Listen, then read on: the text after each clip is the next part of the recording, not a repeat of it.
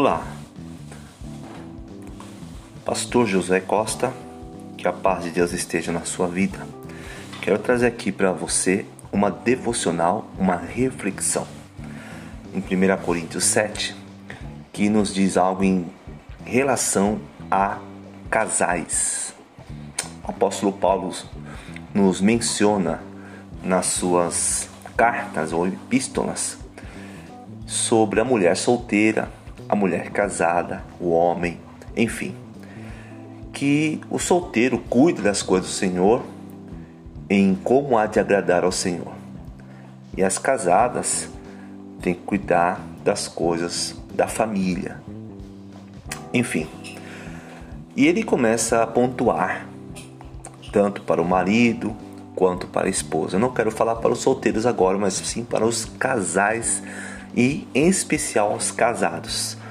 Segue aí para vocês seis dicas para alinhar o teu casamento.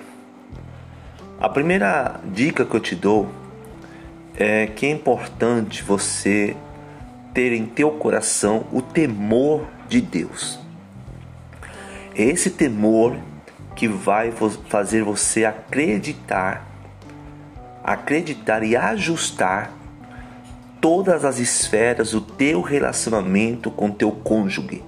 Ou seja, o temor de Deus é o princípio da sabedoria. Porque você tem o temor de Deus no teu coração, esse temor vai te ajustar, te alinhar com o teu parceiro ou a tua parceira. Número 2. Respeito mútuo. Nenhum casamento sobrevive ou é bem sucedido se não houver respeito um com o outro. Respeitar opiniões, respeitar os limites que o outro tem. Ninguém é obrigado a ser diferente se não tem essa competência. Ou seja, querer ser algo que não tem condições de ser. Então aceite a pessoa como ela é. Então, essa diferença ela existe. Tem que ter esse respeito. Terceiro, empatia.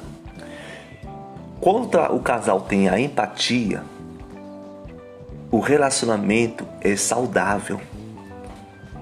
Porque muitos casais se tornam rotineiro a briga, a discórdia, a ignorância e vivem assim, mas são felizes? Não porque não tem como ser feliz com alguém que te xinga, que altera a voz, que te maltrata. Isso não é felicidade. Isso promove amargura. Agora, quando você tem a empatia, se coloca no lugar do outro, sente a dor do outro, aí melhora muito o relacionamento. quarto ponto, amor. Um casamento só vai sobreviver se houver amor. Amor não é gostar. Amor não é paixão. Amor é solidez. Amor é um sentimento que faz fazer algo pelo outro sem esperar nada em troca, simplesmente porque ama, porque gosta dessa pessoa, porque aceita do jeito que ela é. Isso é amor. É esse amor que Deus fez pela gente tem pela gente. Quinto, quinta orientação, cordialidade. Eu tenho observado muitos casais durante toda essa minha experiência de vida e de casamento e ministerial, quantos casais não têm cordialidade? Pratique a cordialidade a palavra por favor,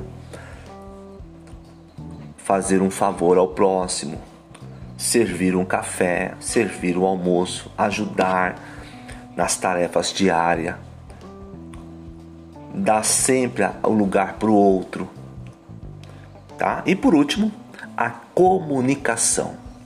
Se tem um erro grotesco que eu tenho observado, é uma péssima comunicação nos casais se comunicam gritando, se comunicam desrespeitando, fala melhor com o amigo do que com a própria esposa ou o próprio marido.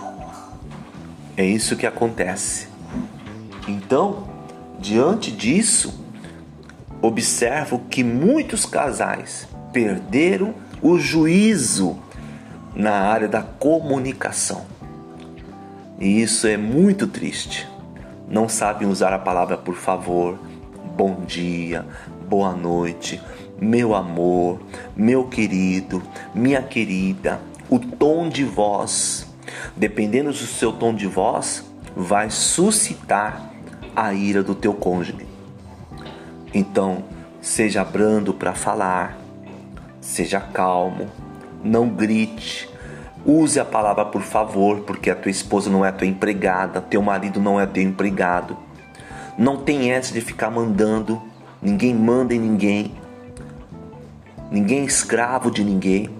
Se houve um casamento é porque os dois concordaram em viver juntos, em parceria, em amor e respeito.